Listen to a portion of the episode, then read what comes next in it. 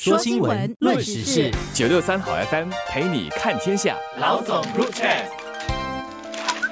你好，我是联合早报的韩永梅。你好，我是联合早报的洪艺婷。今天要讨论一个现在开始拉开帷幕的总统选战，选战才还没有开始，已经可以开始去拿表格了。那就等于说这个序幕已经打开，那些要竞选的人呢，已经开始浮出台面了。尚达曼国务资政呢，是上周就已经宣布他会要竞选。星期二呢，企业家吴振华也正式去拿表格，然后正式接受访问，正式宣布他也要竞选。这次来讲的话呢，可能呃会让大家都有一点小兴奋啊，因为其实过去呃十二年，就是上上一次有选选总统的时候是前总统陈敬言当选的那一届，所以那时候我们都记得有四位姓陈的候选人了。那么在那之后，其实十二年里，其实我们都没有选战了。隔了这么久以后，其实坊间是有蛮多声音，就是希望这一次可以看到一个选战。那么前几天就是在尚达曼已经宣布说哈会参选了以后，大家都在想，哎，这么重量级的一个人物参选以后，还会不会有挑战者？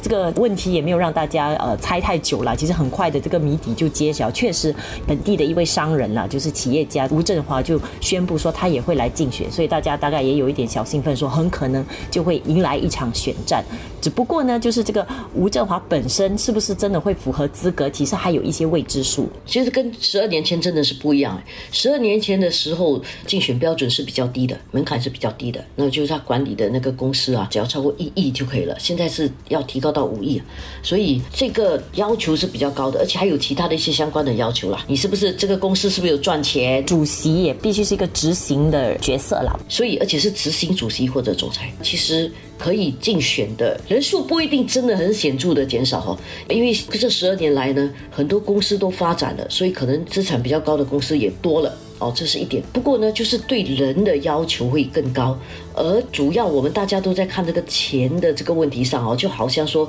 我们对人家的财务管理的能力要求高了。不过其实也不尽然啦。所以我们在看到这个吴振华的时候呢，大家都在想他的公司是不是能够达到这个五亿的这个标准啊？这个确实是他的竞选资格里面最具一个疑问的地方啊。所以这一点呢，我们就要看一下这个总统资格委员会，就是等于是个总统资格的评审团，他们能不能够从他的整个履历啊，还有他的管理里面看到他其实是有资格的，这一点是要考验那个评审团的判断。他的那个挂牌公司本身啊，这个奥斯国际啊，他的那个股东权益是没有直接达到这个五亿的要求了。不过，当然，他其实从商多年的话，他有收购过很多这个呃市值更高的一些公司的经验，所以如果你总体来算的话，其实是可以达标的。但是呃，问题就在于说，如果我们只是就在账目上这样看的话，可能没有直接的达标。所以问题就在于说，在这个评审团的全体的考量当中，会不会把他的一些其他的这些公共服务的经验也考虑在里面？包括他也是我们的这个摩洛哥的非常驻大使啦，那么自己也有在教会啦跟社区的一些服务。不过，可能很多人会很直接的拿他跟上一届的那个保留选举当中的另一位那个啊 Second Chance 那个第二房地产集团创办人啊，当时的那个啊沙利马里肯的那个资格来做一个比较啦。因为当时他不获选资格的主要原因，就是因为他的整个公司的股东权益其实只有两亿多元，其实还没有达到那个要求，就是五亿的那个要求。所以很多人可能会直接以这个来做一个比较，说，诶，会不会也因为这样他就呃被刷下来了？其实我觉得被刷下来不一定只是经济的问题，我觉得经济是一个最主要的，而且最明显的问题，就是到底他的公司市值多少钱，这是一个最明显的原因。他有没有一些其他的好的因素来支持说他其实是可以的？我觉得有几样啊，一个这个数额本身啊，无疑这个只是说明了你可以管理这么大的公司，但是不表示说你真的有能力把他公司管好。比如说，如果这个公司本来是五十亿的，变成五亿了，你还是符合五亿的资格，但是其实你是让公司一直都不怎么盈利，甚至亏本的。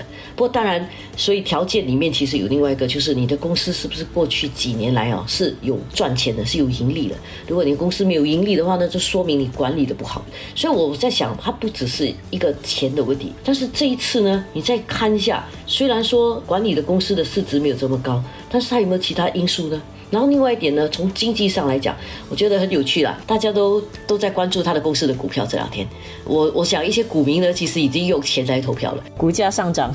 对呀、一度上涨了三十七八仙呐，这是很厉害的，所以我觉得也挺有趣的。有一些股民其实可能已经在用钱在投票了。这一次的话，就如果他真的能够顺利获得这个资格的话，我觉得可能这个评选委员会本身的话，也需要说明一下，让大家更好的理解，其实这个背后的整个考量啊、呃为什么怎么最终会让他得到了这个资格了。我先猜测一下，可以怎么替他争取这个资格啊？因为我是支持竞争的，不管我的投票会投谁，但是我是支持竞争的。如果我猜测可以怎么样让他得的资格的，我在想他的公共服务跟他的社区服务嘛。首先呢，他在呃教会里面是非常活跃的，撇开宗教不谈，他是一个热心的人。然后另外一方面呢，如果你说他了不了解新加坡的利益啊，如果他是一个不了解新加坡利益，而且对国家没有健身精神的人的话，不可能选他做这个摩洛哥非常驻大使，对不对？因为大使肯定要代表新加坡的利益，所以这一点上来讲，就是作为一个能够维护新加坡利益跟维护新加坡形象的人来讲呢，你不可以说他不符合资格，因为如果你说他不符合资格的话，外交部要要来解释为什么你选他做非常驻大使。所以我想在人的因素上面啊，他没有太大的问题。所以从整个人来看的话，唯一只是那个财务的部分。但是财务的部分呢，他现在是 Harvey Norman 的。这个本地区的 franchise 嘛，Harvey Norman 很大，如果 Harvey Norman 愿意给他代理权的话，那你也难讲说他没有这个管理的能力。我觉得这个对他来讲是有利的啦。如果你整体来看的话，他综合起来的话，他能够获得资格的那个可能性是蛮高的。会有一场选战啦。然后这场选战来讲的话，我觉得最有意思的可能有两点啦。第一点就是一个政治素人对上一个呃，可能被分析师都呃形容为一个核弹头选择的一个声望啊，是跟受欢迎程度都颇高的一个前政治人物啦。还有这次的话是一个华族对垒一个少数种族。所以我觉得在这两个层面来讲的话，这选举本身就有蛮大的看点了。当然，华族对非华族啊，就是非大多数种族，是不是一个优势？就华族是不是一个优势？这场选战里面，我觉得就核弹头的关系哦，可能他不一定会扳倒这个问题，就是说这个华族不一定能够真的扳倒一个这样的核弹头。但是我们从选票得票率来讲，那我们是可见端倪啦，就是我们可以看得出。到底新加坡的大部分的人，他们是怎么看待这场选举？而且他们是不是真的种族是投票的一个倾向？我觉得这次如果真的有这样的一个对决的话，我们真的是非常好的一个机会，来让我们自己了解我们的社会。然后另外一点呢，不只是种族的问题，人们其实也对这个权力大小的问题哦。其实我慢慢越来越觉得，微权力就是小的权力加起来，可能大过一个很大的一个硬的权力。就是说，上达曼呢是毋庸置疑，他肯定是差不多一个完美人选，而且在这个社会上呢，全部对的标准都在，就是一个模范生。但是一个模范生对一个非模范生，但是人家蛮喜欢的一个非模范生邻家小孩，你的票会投给邻家小孩，还是投给模范生？我觉得这个真的很难说。现在的人，因为有些人就是讨厌模范生的，太模范了，这不像人，所以他就不要 不要投你。我邻家小孩，我我家隔壁的小孩很好。所以这样的可能性也存在的。我觉得有选举的一个好处，就是也让大家有一点温故知新啦。有些时候就是这个总统选举，到底总统是选什么？到底是要看什么？到底他是什么样的一个代表？我觉得在通过这个选举，跟你在考量要选什么人选的时候，我觉得会让大家进一步的去认识整个的这个呃体制了。特别是说，很多人可能很多时候会把总统错当成第二个权力中心。有些时候觉得哦不满意政府的一些事项啊或者做法的时候，就觉得啊我要。选一个可能不是体制的一个总统，他会帮忙代表说一些反政府的话。但是其实我们的这个政治体系不是这么运作的，我们的整个管理的体系里面，其实